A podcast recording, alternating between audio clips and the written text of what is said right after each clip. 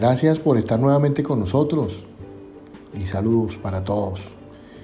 Para nadie que me conozca es un secreto que siempre he buscado la manera de trabajar en equipos de trabajo consolidados y multifuncionales.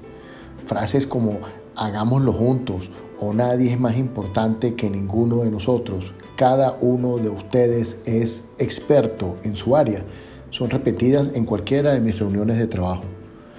Los que no me conocen, debo decirles que aparte de escribir durante años en mi blog sobre marketing, liderazgo y hotelería, llevo ya más de 20 años dedicado a la hotelería. Y en este campo, como en muchos otros, incluso en nuestra propia casa, siempre digo y reconozco lo importante de trabajar en equipo.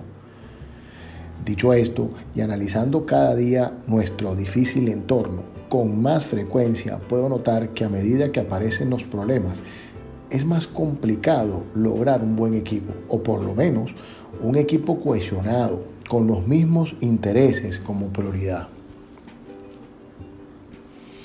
Para cualquier líder al frente de una empresa de servicio, tener un buen equipo de trabajo es fundamental para superar y exceder las expectativas de nuestros clientes, sobre todo en estos tiempos.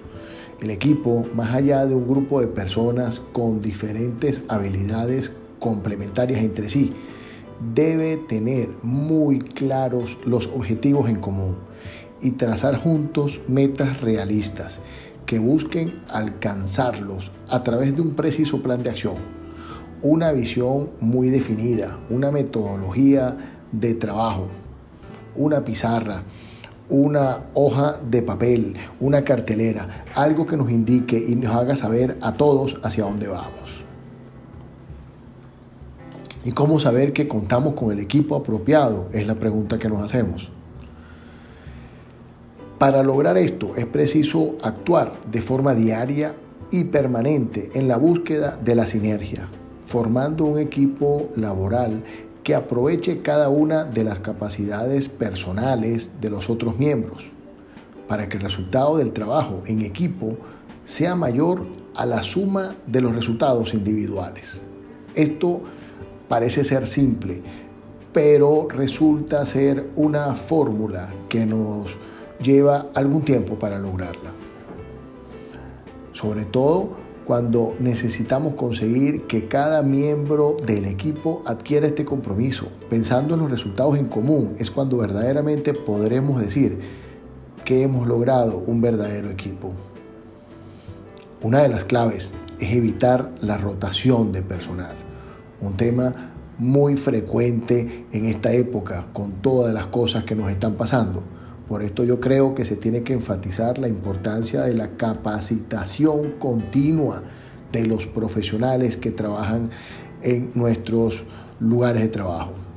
Tener a los compañeros informados de lo que se espera de ellos, realizar evaluaciones de rendimiento periódicas donde se reconozcan los aspectos positivos y también, ¿por qué no?, se mencionen los aspectos a mejorar. Para ello se tendrá que hacer hincapié en las virtudes.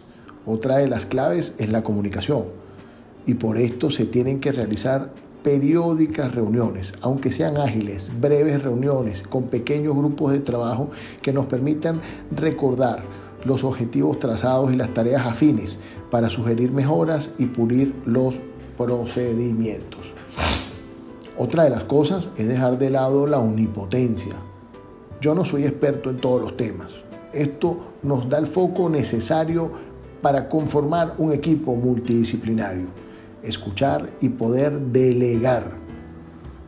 Delegar puede generar un altísimo grado de motivación. Esto amplía los horizontes para crecer y desarrollar nuevas ideas y proyectos. Pero es preciso advertir algo muy importante. Se delegan funciones, pero nunca las responsabilidades. Siempre le digo a mi equipo de trabajo que la comunicación es fundamental y se tiene que mantener una buena comunicación a todo nivel, lo cual no se trata solamente de largas reuniones, avisos de carteleras o correos internos.